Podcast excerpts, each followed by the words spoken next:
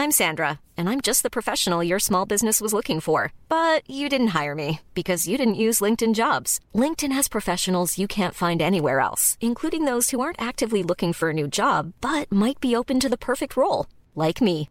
In a given month, over 70% of LinkedIn users don't visit other leading job sites. So if you're not looking on LinkedIn, you'll miss out on great candidates like Sandra. Start hiring professionals like a professional. Post your free job on linkedin.com slash spoken today. Heraldo Radio 98.5 FM, una estación de Heraldo Media Group, transmitiendo desde Avenida Insurgente Sur 1271, Torre Carrachi, con 100.000 watts de potencia radiada.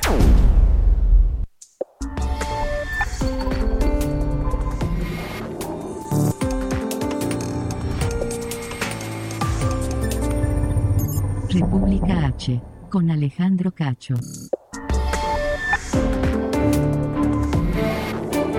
75 ciudades, 99 frecuencias de radio en el país, pero también en los Estados Unidos. Tenemos una gran presencia en el sur de California, en partes de Arizona, en Texas, en Brownsville, en McAllen, San Antonio, Houston, Chicago, esto en Illinois, Atlanta, en Georgia, eh, le decía en San Diego, también una parte de Missouri. Estamos llegando con la señal de Heraldo Radio.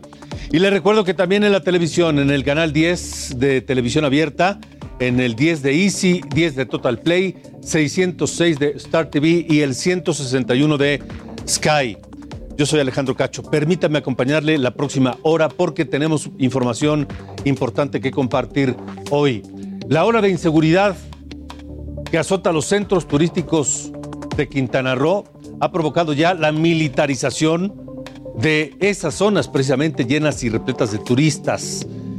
Habrá un batallón de seguridad turística, 1.345 integrantes de la Marina y el Ejército para controlar la situación en Cancún, en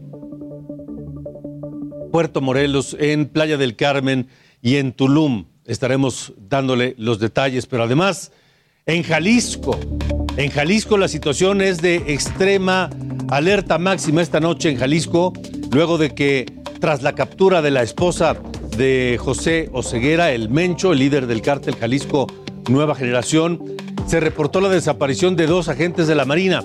Durante todo el día hoy en Jalisco ha habido eh, patrullajes de la Marina en distintas zonas de la zona metropolitana de Guadalajara y también incluso por tierra y por aire. Estaremos atentos a lo que ocurre allá en Jalisco. Y hablaremos de la crisis migratoria. La primera caravana ya llegó a Veracruz, pero también en Tapachula hay un nuevo contingente que pospuso su salida hacia la Ciudad de México. Así que estaremos hablando de eso. No se despegue de la señal de Heraldo Media Group. Son las 8 con 2. Comenzamos.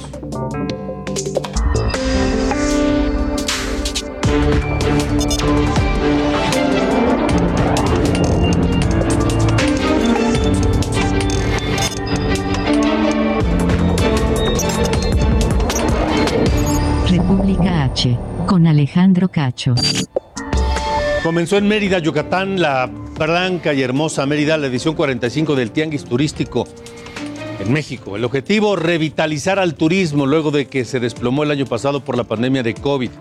Hay que recordar que por las restricciones, muchos destinos bajaron en sus eh, visitantes. Se habla de que cayó más o menos 50% aproximadamente. Pero mire, ¿para qué le cuento más?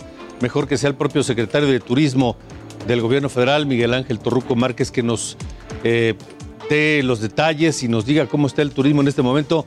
Secretario, gracias por estar aquí. Buenas noches. Alejandro, me da mucho gusto saludarlo. Igualmente, secretario, pues eh, este tianguis, esta reanudación del tianguis turístico luego del, de la suspensión del año pasado va a viento en popa primero, ¿no? Así es, es una grata noticia de que muy concurrido, se superaron las expectativas, más de 1.600 eh, empresas de 42 naciones están presentes, eh, de más de más de mil compañías de, extranjeras, también una cifra similar de nacionales, así que hay unas eh, citas ya reagendadas de que superan ya los eh, 75 mil citas preestablecidas y podemos augurar que ha sido todo un éxito. Ayer fue inaugurado este tianguis, que es el primero incluyente. Eh, ha sido impactante ver un desfile de muchachos, muchachas de todas las eh, áreas de, la sociedad eh, que en ocasiones se les excluía de este tipo de eventos y fue muy emocionante ver todo un primer tianguis incluyente que pasará a la historia y sobre todo que estamos eh, con una contracción turística por la pandemia de menos 46% eh, en comparación con los países que compiten con México de los 10 grandes que tuvieron caídas del 84 eh, afortunadamente al no restringir los vuelos internacionales y la pronta respuesta de los eh, protocolos biosanitarios en estrecha colaboración con la Secretaría de Salud, pues eh, hizo que no tocáramos fondo y que ahora pues estemos estimando que al cierre del presente año nos visiten 31 millones de turistas con 18 mil millones de dólares de derrama, en comparación con 45 eh, y 24 mil millones de dólares que teníamos en el 2019. O sea, estamos más o menos a la mitad del camino de recuperar lo que se registró en 2019. Yo diría un 20% abajo. 20%. Bueno, son buenas noticias, ¿no? Son buenas claro noticias. que sí. Tan buenas noticias que en forma eh, coyuntural eh, aparecemos ahora en el ranking mundial del séptimo lugar, pasamos al tercero al cierre del año pasado, por abajo de Francia e Italia. Y eso es coyuntural, lo repito, porque también se van a seguir reponiendo los otros países y de esa forma pues México tiene pues la gran oportunidad ahora de experimentar segmentos de alto poder adquisitivo que anteriormente no se traían a México. Ese salto al tercer lugar mundial de turismo podría explicarse por lo que dijo hace un, hace un rato, que no se interrumpieron llegadas de vuelos internacionales, eh, que se manejó eh, más o menos eh, con prudencia la pandemia, pero además supongo el, el precio de los, de los centros turísticos mexicanos, la paridad peso-dólar que siempre nos convierte en un destino atractivo. Así es.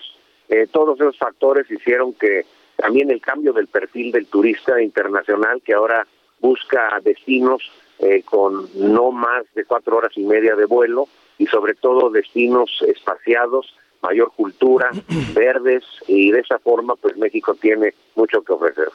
Ahora, secretario, eh, ¿qué es lo que más, eh, qué, qué, es lo que más les interesa a los turoperadores de, de, de, otros países que vienen a este tianguis?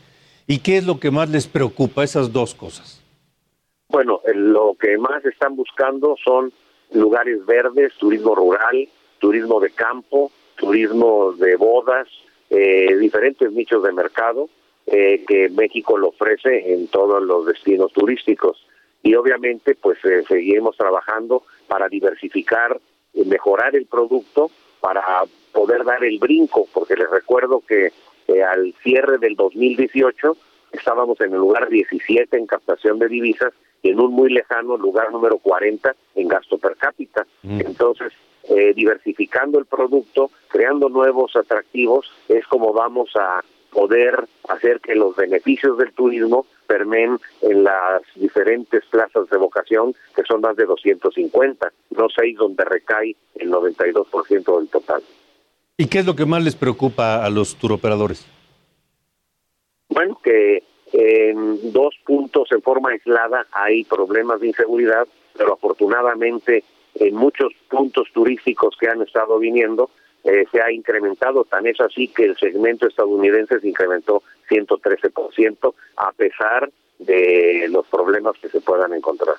Ahora, eh, secretario, supongo que en el gabinete del gobierno federal pues, hablan, hablan de este tema, ¿no? Es decir, el turismo es uno de los pilares de la economía mexicana, pero para que siga siendo tal y no se, no se vea afectado, la seguridad es primordial. ¿Qué han comentado, qué han hablado en, en el gabinete sobre esto? Bueno, pues las acciones eh, que se tomaron recientemente para incrementar la seguridad en uno de nuestros puntos más importantes, pues es muy acertado porque pues va a tender a la baja y a superar esa problemática. -huh. Eh, estamos platicando con el secretario de Turismo del Gobierno de México, el, secretario Miguel Ángel Torruco Márquez. Secretario, eh, algunos, hay, hay, hay eh, en puerta el impulso a nuevos desarrollos, nuevos atractivos turísticos en el país o la revolución de alguno de los que ya se conocen? Bueno, la política del señor presidente es consolidar lo existente. Eh, hay que ver que por más de 10 años estaba pendiente la carretera de Oaxaca a Huatulco y que finalmente se va a terminar. Se va a abrir nuevos espacios en Islas Marías para fortalecer Mazatlán, eh, allá en Sinaloa. Por parte de Nayarit se va a fortalecer con la ampliación y modernización del aeropuerto, como ya lo dijo el presidente, pero también en San Blas va a haber otro transbordador que va a ir a las islas, que ya ha quedado remodelado Puerto Valleto, y también en Mazatlán estamos por terminar el acuario más grande de América Latina, y así poco a poco en diferentes lugares se está trabajando, como en Chihuahua, que ya se concluyó con el aeropuerto, eh, para darle viabilidad y mayor promoción a las barrancas del cobre, que son cuatro veces más grandes que las del Colorado en Estados Unidos. En fin, se está trabajando en diferentes áreas y considero que vamos a terminar eh, pues superando las cifras del lugar 40 y del lugar 17 en divisas. De acuerdo, pues secretario eh, Miguel Ángel Torruco, gracias por haber estado con nosotros aquí en República H. Me da mucho gusto y un saludo cordial. Igualmente, gracias. El secretario de Turismo del Gobierno de México en el Tianguis Turístico, en el marco del Tianguis Turístico allá en Mérida, desde donde estará transmitiendo en unos minutos más mi compañero y amigo Javier Solórzano en vivo desde, desde Mérida. Son las 8 con 11. Quintana Roo, en República H. Bueno, ya, ya hablábamos con el secretario Torruco, pues de lo inevitable, de los hechos violentos que han empañado la reputación de algunos centros turísticos eh, muy importantes en México, principalmente en Quintana Roo, donde varios actos violentos en Tulum, en Puerto Morelos, pues han, han impactado. La rivalidad entre bandas de criminales, de narcomenudistas y sus luchas por los territorios son de las causas principales. El escenario completo lo tiene mi compañero Alejandro Castro, corresponsal allá en Quintana Roo, porque no solamente es lo que hemos sabido que ocurrió en Tulum con la muerte de dos turistas, desgraciadamente, lo que ocurrió hace unos días en Puerto Morelos con el asesinato y ejecución a plena luz del día y frente a los turistas de otros eh, narcomenudistas, sino que también en otras partes del territorio quintanarroense de pronto aparece un muerto por aquí, otro por allá, que no tienen la misma resonancia, pero que crean un ambiente complicado. Alejandro, cuéntanos cuál es la situación. Buenas noches. ¿Qué tal? Muy buenas noches, Alejandro. Un saludo al auditorio. Como bien lo comentas, estos destinos turísticos del Caribe mexicano, conocidos mundialmente por sus arenas blancas y el mar turquesa, pues se han visto, como lo mencionabas, empañados por una oleada de violencia en los últimos años, que pues ya incluso ha cobrado la vida de turistas extranjeros que estos suelen ser los casos más emblemáticos, como también lo mencionabas, eh, como tenemos el ejemplo del ataque al bar La Malquerida en Tulum, registrado el 21 de octubre, en este donde dos extranjeras perdieron la vida y otros tres turistas fueron eh, lesionados, también el ataque en Puerto Morelos, en Bahía Petempich, estas son las los dos últimos casos más emblemáticos, pero no es la primera vez que un hecho violento eh, trastoca a donde está el turismo. Eh, eh, por ejemplo, el pasado 11 de junio, dos hombres fueron asesinados y una extranjera resultó herida en un ataque en Playa Tortugas en la zona hotelera de Cancún. El mismo el mismo mes, el 25 de junio, se registró otro enfrentamiento en las playas de Tulum en las inmediaciones del Parque Nacional que dejó como saldo dos personas muertas y un herido de gravedad. Esto estos casos de alguna manera son de los que se dan a conocer, como lo mencionabas, porque implican al turismo. No obstante, hay muchos otros casos, muchas otras ejecuciones que no se toman en cuenta o que no eh, circulan en los medios nacionales e internacionales. Quintana Roo suma al mes de septiembre 1.737 homicidios dolosos, eh, según las cifras que dio a conocer la Secretaría de Marina esta mañana. De esos, más del 50% se concentran en Cancún, Playa del en Cancún, perdón, más del 50% y el resto eh, están eh, divididos entre Playa del Carmen, Tulum e Isla Mujeres y solamente un pequeño porcentaje en el resto de los municipios. Estas ciudades, las que más concentran los homicidios, eh, Cancún, Playa del Carmen y Tulum, también son las ciudades turísticas de mayor auge y por tanto donde hay un mercado de, de venta de drogas importante según reconoce la Fiscalía General del Estado. Eh, esta fiscalía también ha mencionado que se trata, la, la mayoría se trata de disputas entre bandas de narcomenudistas. Eh, bueno, sin embargo, eh, estos han tenido ya secuelas, estas disputas, y han, han sido asesinadas otras personas. Apenas el día de ayer, ayer por la madrugada, se registró una persecución en el centro de Cancún, donde eh, cinco personas resultaron lesionadas y una persona fue asesinada. Eh, esto también se suma a la problemática de inseguridad que hay en las construcciones hoteleras, eh, donde obreros de la construcción han sufrido, bueno, sufren más bien todavía extorsiones, tortura y desapariciones. Esto en hotel, en construcciones de Cancún y de la Riviera Maya, principalmente en la zona de Isla Blanca. Esto por parte de miembros del crimen organizado que han encontrado en esas construcciones de, de muchos empleados su nicho, su nicho para seguir obteniendo recursos.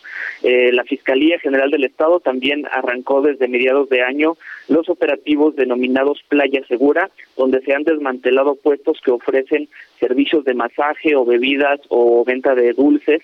Eh, estos mismos son utilizados con frecuencia para la venta de drogas, según reconoce la propia institución.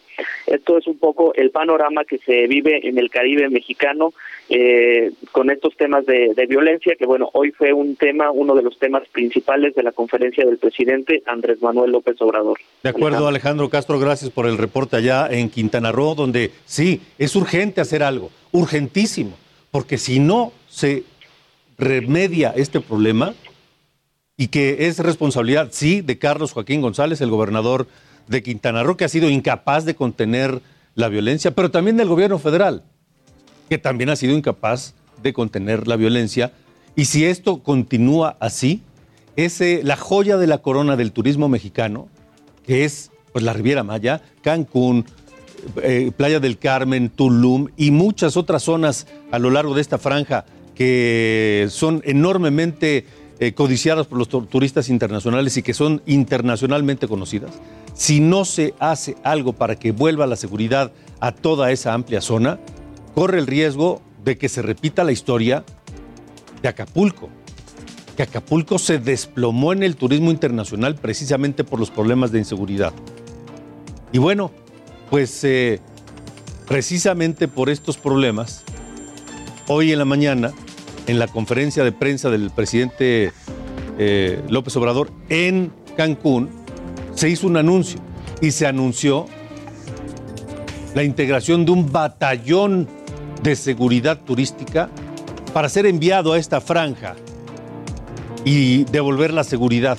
Pero seguramente usted le ha pasado ir a Veracruz, ir a Guerrero, en donde de pronto está usted tirado en la playa y pasan los marinos armados o los soldados armados.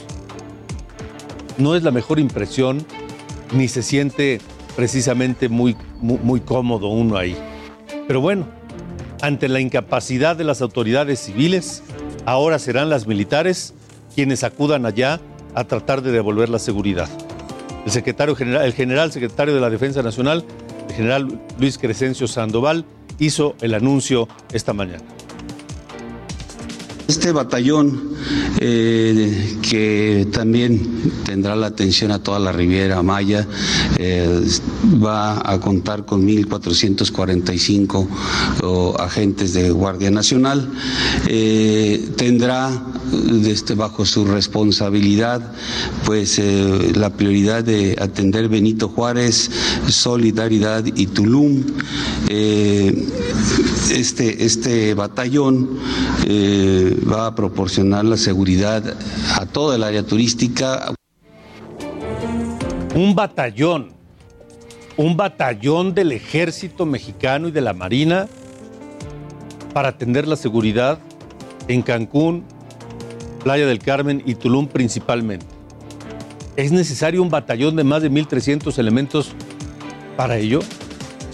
¿Qué saben que nosotros no sabemos?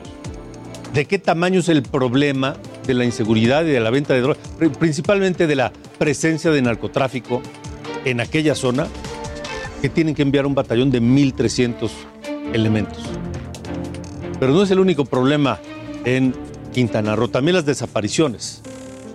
Y un ejemplo más fue esta mañana, donde el colectivo Verdad, Memoria y Justicia, que integran familiares de desaparecidos en Quintana Roo, abordó al presidente López Obrador durante su conferencia, le pidieron intervenir para que se designe personal que analice las carpetas de investigación e inicie las búsquedas. Pero mire, así reaccionó el presidente, así les contestó.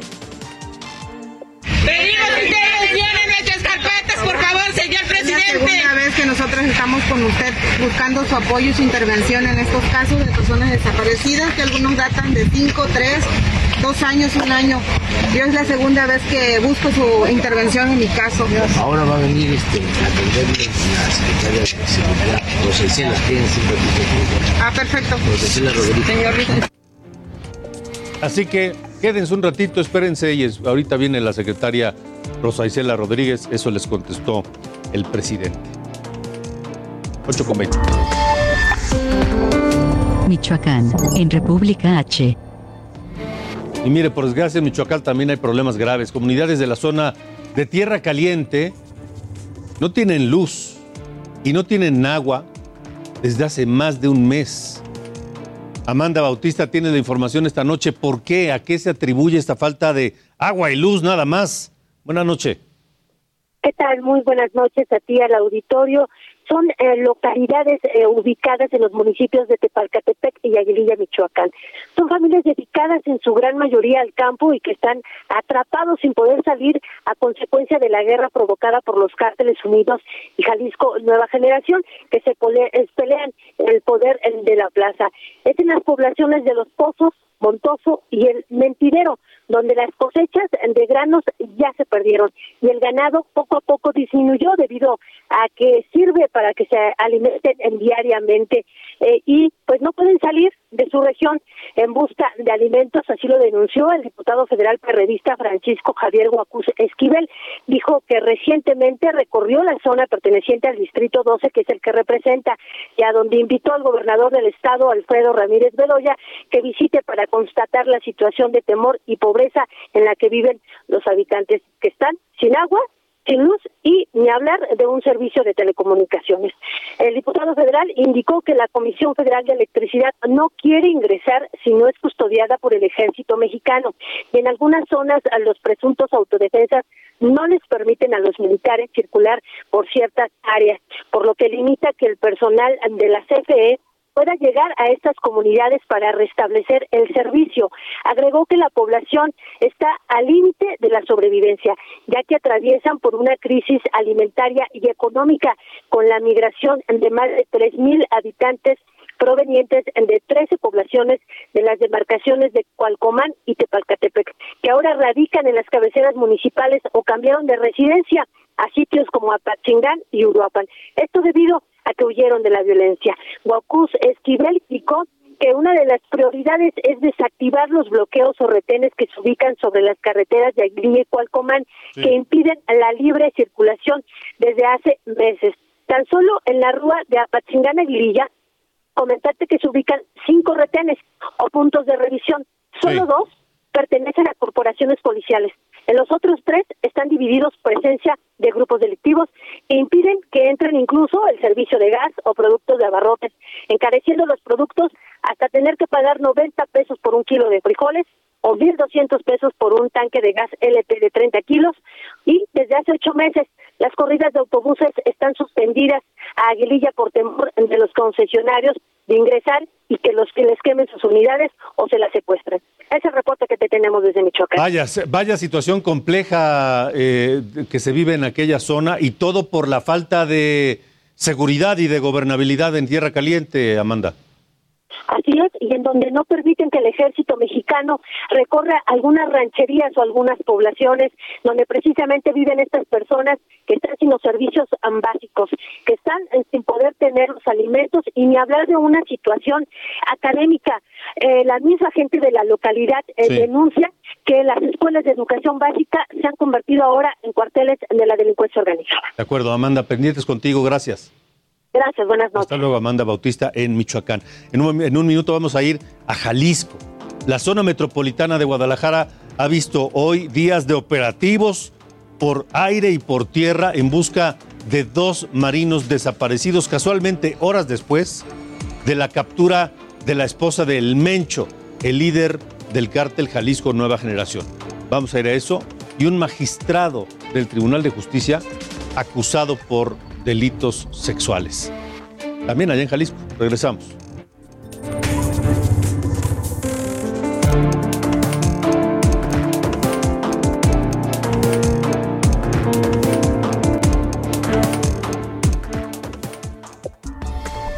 Continuamos. República H. Con Alejandro Cacho. Heraldo Radio. La HCL se comparte, se ve y ahora también se escucha.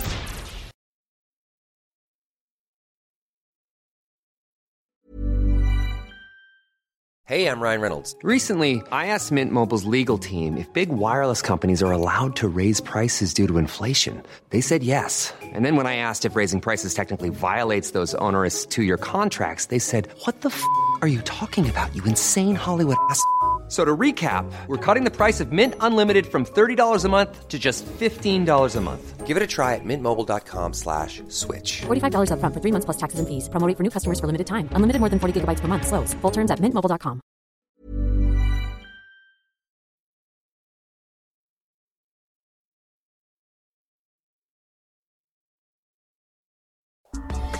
República H.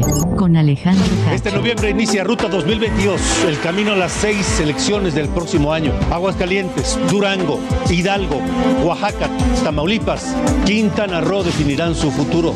Y Heraldo Media Group tendrá toda la mejor cobertura electoral multiplataforma, con encuestas, análisis, entrevistas y el paso a paso de cada campaña. Ruta 2022. Los esperamos.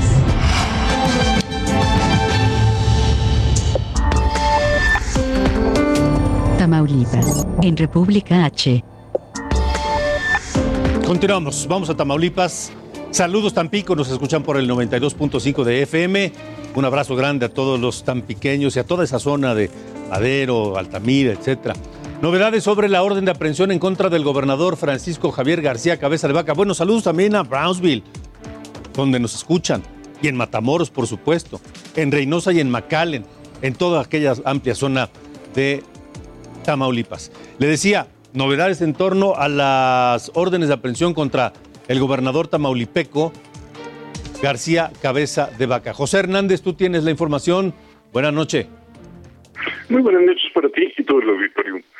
El gobernador Francisco García Cabeza de Vaca obtuvo un amparo en contra de la orden de aprehensión por los delitos de delincuencia organizada y recurso con operaciones de procedencia ilícita. El juez octavo de sitio en Tamaulipas, Faustino Gutiérrez Pérez, otorgó un amparo al gobernador eh, García Cabeza de Vaca al establecer que la orden de aprehensión girada en su contra es ilegal. El juez estimó que la liberación de la orden de aprehensión transgrede los derechos fundamentales y además concluyó que el gobernador de Tamaulipas conserva el fuero porque la Suprema Corte de Justicia de la Nación aún no resuelve las controversias constitucionales relacionadas con el caso. Así, Cabeza de Vaca no podrá ser detenido hasta en tanto la Corte de- no decida claramente si le retiran el fuero o bien termina su gobierno y se le ejecuta la orden de captura hasta que concluya su periodo como gobernador. Alejandro. De acuerdo, pendientes, José, gracias. Buenas noches. Buenas noches. Así es la situación. Vamos a información de última hora. Esta noche aquí en la Ciudad de México, en pleno centro de la capital, División del Norte, Pilares, en la colonia del Valle, una balacera. El saldo preliminar es una persona lesionada con herida de bala. Las autoridades mantienen un operativo que hasta este momento no ha arrojado resultados, pero acaba de ocurrir hace unos minutos aquí en la Ciudad de México. Balacera en pleno División del Norte Pilares, Colonia del Valle, en la capital del país. Y vamos a Jalisco, allá nos escuchan en Guadalajara por el 100.3 de FM. Un saludo a la bella Guadalajara y a toda su zona metropolitana que hoy se ha visto agitada por la desaparición de pues, eh, elementos de la Marina que motivó una gran movilización, operativos por tierra y por aire en búsqueda de estos elementos de Marina que ocurrieron, ocurrió la desaparición casualmente horas después de la captura de eh, la esposa de Nemesio Ceguera, Rosalinda N., esposa del líder del cártel Jalisco Nueva Generación. Vamos contigo, Mayeli Mariscal. Tienes tú todos los detalles. Buenas noches. Hola, ¿qué tal? Muy buenas noches. Buenas noches a todo el auditorio. Pues se, se realizaron algunos operativos justo desde la mañana de este martes y también, eh, de, perdón, de la noche de este martes y la mañana de este miércoles en diversas zonas, sobre todo de alta plusvalía del municipio de Zapopan, en las lomas, en los virreyes, en Puerta de Hierro, entre otros lugares, en donde se estaba eh, buscando presuntamente a Laisha M., hija de Rosalinda y de Nemesio ceguera. Esto eh, por ser presuntamente la autora eh, material o quien eh, pidió pues que se privara de la libertad de estos elementos de la Secretaría de Marina, quienes fueron secuestrados, como bien mencionabas, horas más tarde, alrededor de las 11 de la noche del lunes, en el estacionamiento de una tienda de autoservicio ubicada en la zona de Valle Real, esto también en el municipio de Zapopan. se cree que pueda ser una represalia justo de la detención de Rosalinda N. Y pues bueno, el día de hoy eh, compartirles que también se le dictó prisión preventiva justificada por orden de un juez federal a Rosalinda G y permanecerá recluida en el Centro Federal de Readaptación Social número 16 en Coatlán del Río, en el estado de Morelos. Por lo pronto, las autoridades aquí en Jalisco encontraron en la mañana el vehículo en el cual fueron secuestrados los marinos, un eh, pues una Jeep modelo 2017. Esta la encontraron en el fraccionamiento del Campanario y por lo pronto pues está siendo resguardada y en busca de indicios para dar con el paradero de estos eh, marinos. Por lo pronto no se reporta ninguna detención había trascendido que habían detenido a dos eh, también hermanos de Rosalinda. Sin embargo, estos pues están recluidos ya desde el 2016 y están detenidos ya eh, acusados justamente de eh, pues esta estos fondos para grupos de la delincuencia organizada y por lo pronto pues espera que los operativos continúen en la zona metropolitana. Esa es la información. Esta noche ya más tranquila allá en la zona metropolitana de Guadalajara. Todavía, sobre todo en el municipio de Zapopan, se puede ver eh, algunos eh, elementos, sobre todo de la Sedena de la Guardia Nacional, eh, que se trasladan en algunas calles y avenidas. Así es que, pues, estaremos, por supuesto, atentos de la información que se derive de esto. De acuerdo, Mayeli Mariscal, gracias. Excelente noche. Igualmente, buenas noches. Sobre esta desaparición de dos elementos de Marina, fuentes de la Secretaría de Marina, ya nos lo decía Mayeli Mariscal, consideraron que podría estar vinculado a la captura de Rosalinda G, la esposa de Nemesio Oceguera. Trascendió que la hija del líder del cártel Nueva Generación y su novio podrían estar vinculados a estos hechos. ya que hablamos de Jalisco, integrantes del Colegio de Juristas de Jalisco, escuche usted bien, denunciaron a José de Jesús Covarrubias. Él es magistrado, ni más ni menos, del Tribunal de Justicia del Estado y luego denunciaron por abuso sexual de una menor de edad. Abogados de esta menor de edad presentaron a la fiscalía un video incluso donde pues queda patente el abuso sexual de este, de este magistrado durante una fiesta familiar.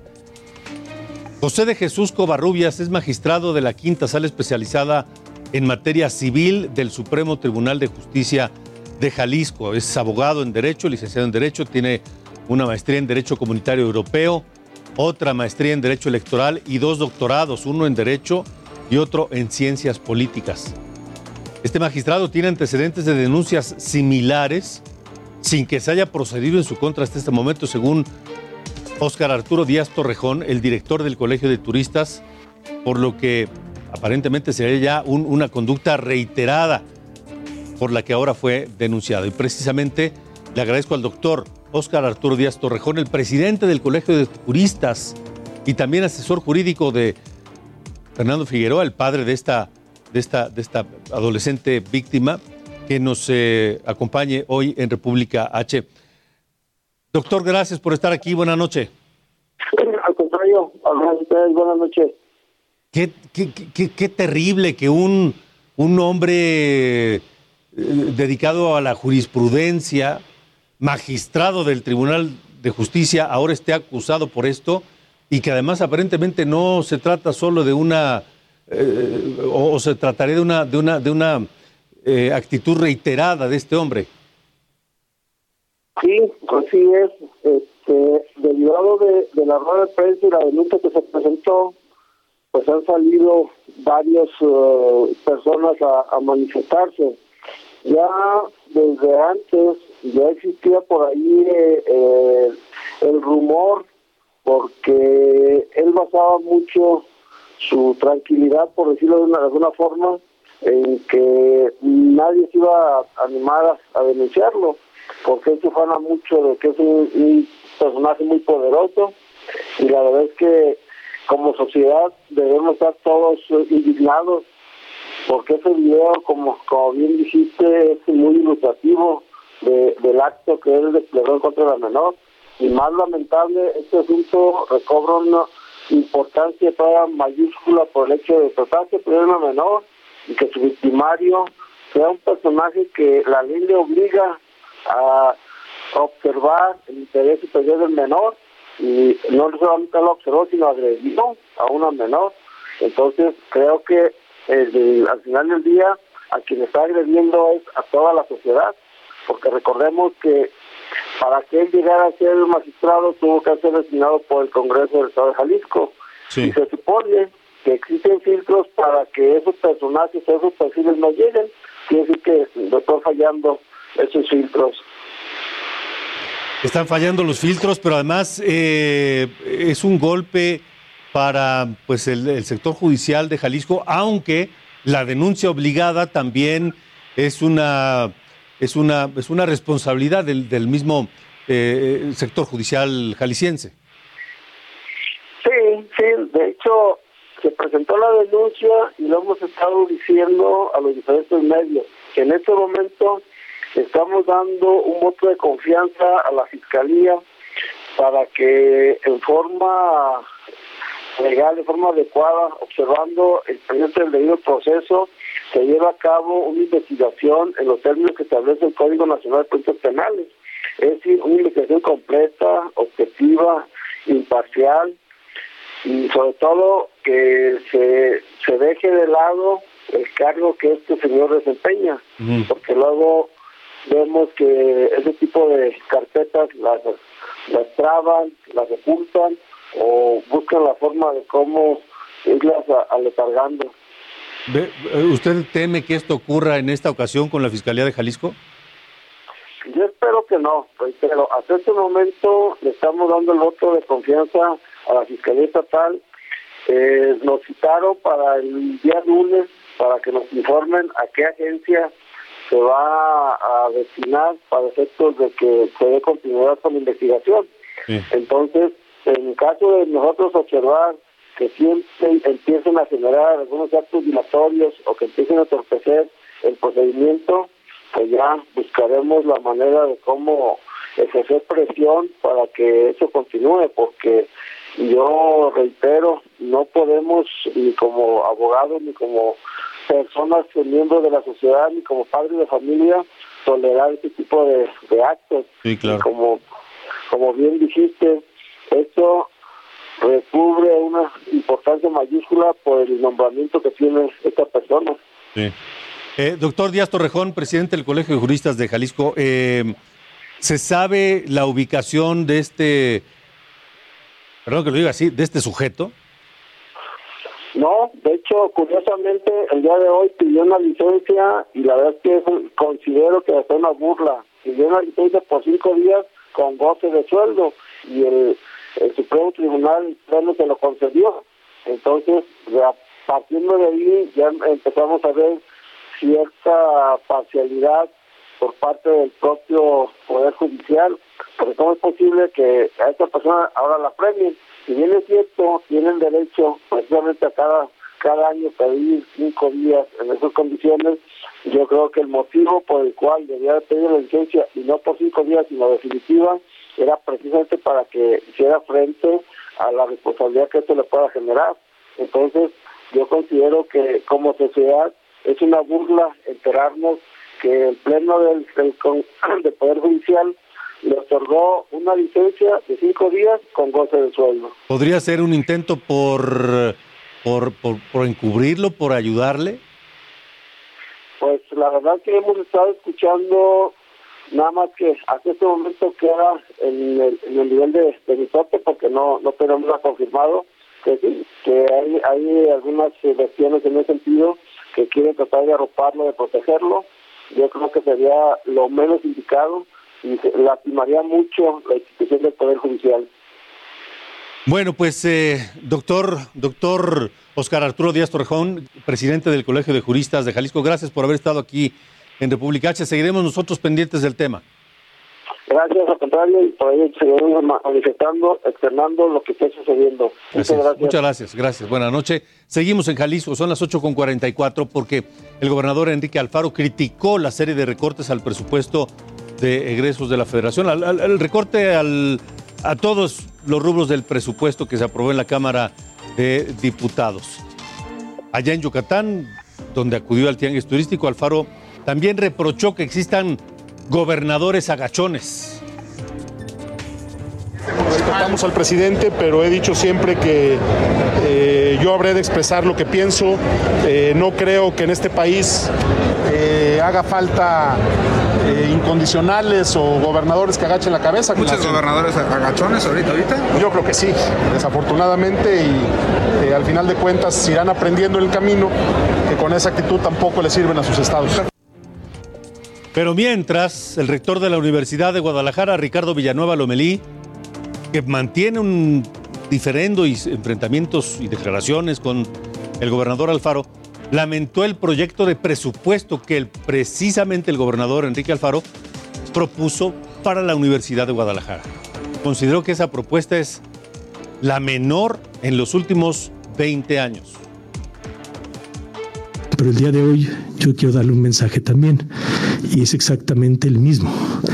También pedimos congruencia y un presupuesto justo para la universidad. Por eso el día de hoy yo quiero decir que esperamos que el gobernador Alfaro Ramírez cumpla con su palabra e instruya a la Secretaría de Hacienda para que corrija la iniciativa enviada a los diputados y se destinen a la Universidad de Guadalajara los recursos necesarios para realizar los proyectos a los que el propio Ejecutivo se ha comprometido públicamente. Miren lo que son las cosas.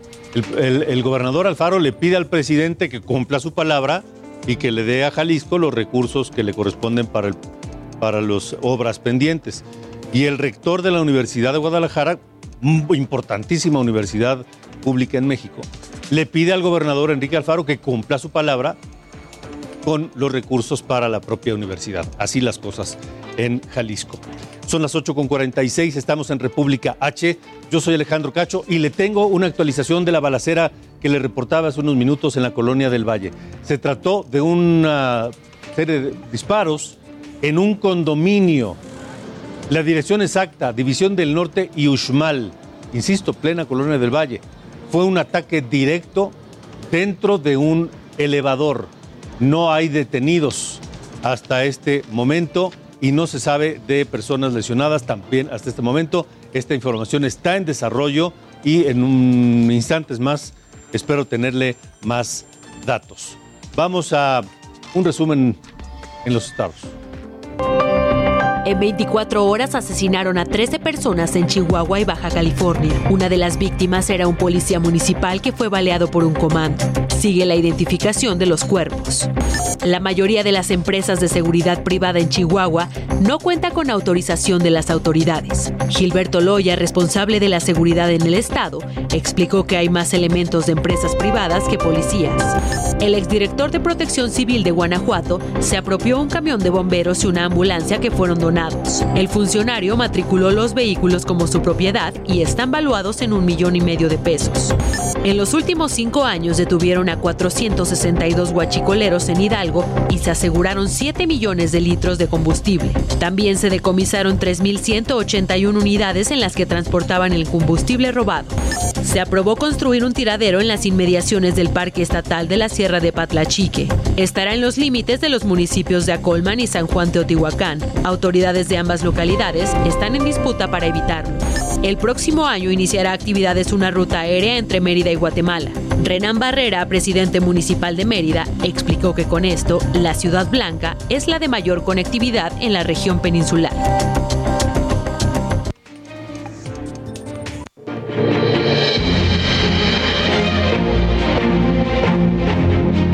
En información de la Ruta 2022, la candidatura del Partido Acción Nacional para el gobierno de Aguascalientes se decidirá por medio de una encuesta abierta a la ciudadanía. El presidente del PAN, Marco Cortés, anunció esto luego de haber platicado con los líderes panistas de Aguascalientes.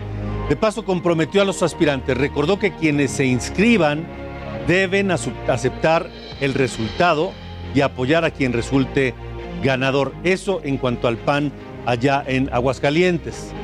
En Cancún el presidente López Obrador habló también de los candidatos y de las encuestas y fue claro. Dijo que él apoyará a los candidatos que resulten triunfadores en las encuestas para elegir candidato. Y dijo que eso será incluso en el 2024. Presidente, este, fíjate lo que yo diría, yo voy a estar con el que gane la encuesta. Cuando se decida quién va a ser candidato de nuestro movimiento, voy a apoyar al que gane la encuesta, hombre o mujer. Yo apoyaré al que diga la encuesta. Ojo, ¿eh? Ojo y que lo entienda el que lo debe de entender. Mire, y ya que hablamos de Morena, le hemos comentado aquí en la Ruta 2022 que pues se han inscrito los, los que aspiran a la candidatura para gobernar sus estados. En algunos de ellos, como eh, Tamaulipas, fueron más de 50, 56 aspirantes que se registraron, más de 30 en Hidalgo, en fin. Muchos de esos consejos estatales de Morena ya decidieron y bajaron a la mayoría y definieron a cuatro. Cuatro aspirantes, dos mujeres, dos hombres. Esos nombres están siendo analizados esta noche por el Comité de Elecciones del Comité Ejecutivo Nacional de Morena. De ahí saldrán algunos ratificados, pero también saldrán algunos nuevos, de perfiles aspirantes que no fueron incluidos en los comités directivos estatales. Hay perfiles que suenan con bastante fuerza para aspirar a la candidatura, pero que de alguna manera que no se entiende mucho, no fueron incluidos en esos cuatro. Pero resulta que ellos en lo particular tienen posibilidades fuertes de ganar. Bueno, pues ahora en este análisis que están haciendo aquí en la Ciudad de México pueden salir ya esos nombres que fueron excluidos en sus estados. Pero ojo, le puedo decir que en algunos de estos casos, si no es que en los seis de las elecciones que se tendrán lugar el año que entra, no solamente habla cuatro nombres, sino cinco. Cinco nombres que saldrán de aspirantes a la candidatura y esos cinco irán a una eh, encuesta que se llevará a cabo en diciembre para definir a los candidatos de Morena a las seis gubernaturas que se disputarán el año que entra. Así la situación esta misma noche y en cuanto tengamos nueva información, ya sea hoy o mañana, aquí mismo se la daremos a conocer. 8.51. Veracruz, en República H. Antes de ir a Veracruz, la actualización de la balacera esta noche, le decía en la colonia del Valle, le decía, fue en División del Norte y Uxmal, en un condominio, dentro de un elevador. Evidentemente, eh, la, persona agredida resultó con un disparo, en el, dos disparos, uno en el hombro, otro en el tórax, y murió siendo trasladado al hospital. La búsqueda del agresor aún no da resultados. La búsqueda del asesino ya en este momento aún no da resultados. Esto hoy, esta noche, aquí en la Ciudad de México. Ahora sí vamos a Veracruz. Llegaron ya 300 integrantes de la caravana migrante y el reporte lo tiene esta noche desde Veracruz mi compañero corresponsal Juan David Castilla. Adelante, Juan David. Muy buenas noches, Alejandro. Te saludo con mucho gusto desde esta entidad. Así es, la caravana migrante llegó la tarde del martes 16 de noviembre al municipio de Jesús Carranza, ubicado en la zona sur, donde se desplegó un operativo con cientos de elementos de seguridad, Alejandro. Se trata de unas 2.000 personas procedentes de distintos países como Honduras, Guatemala, El Salvador y Haití, quienes recorrieron los estados de Chiapas y Oaxaca desde hace casi un mes para llegar al territorio veracruzano en su viaje con destino a Estados Unidos. Los extranjeros caminaron desde los límites de Oaxaca para ingresar a Jesús Carranza, donde los esperaban ya más de 250 elementos de Guardia Nacional, la Secretaría de Seguridad Pública, Ejército Mexicano y personal del Instituto Nacional de Migración. Decirte, Alejandro, que el director de atención a migrantes en este estado, Carlos Enrique Escalante Igual, indicó que hasta este momento no hay reporte oficial de casos positivos de COVID-19 entre quienes integran esta caravana. Sin embargo, se conoce que algunos de los migrantes se han contagiado de coronavirus durante su trayecto para llegar a la frontera norte del país. Eh, como bien lo mencionabas, un grupo de 300 centroamericanos usaron remolques de tráiler para avanzar algunos kilómetros sin tener que caminar pese a que las autoridades le solicitaron que evitaran esa situación por el riesgo a caerse y lastimarse. Accedimos a información de que ya ha habido algunas personas lesionadas que han sido atendidos en los hospitales de esta zona. El sector salud está también muy atento para aplicar las pruebas rápidas de COVID-19 y evitar que haya un brote en estas en estas grandes concentraciones de migrantes. De acuerdo. Pues David, gracias, gracias por el reporte. También le informo, en Tapachula, Chiapas, se prepara un nuevo contingente para partir hacia el norte, pero eso, eso se lo informaremos mañana. Por lo pronto, hoy se nos agota el tiempo. Gracias por habernos acompañado y recuerde que mañana tenemos una cita aquí mismo en el Heraldo Media Group, República H. Yo soy Alejandro Cacho y hasta la próxima.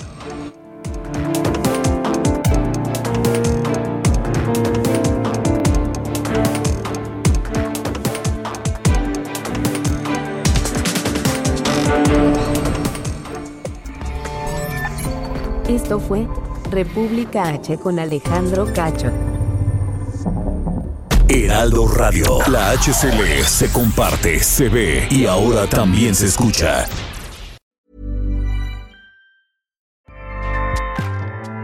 ACAST powers the world's best podcasts. Here's a show that we recommend.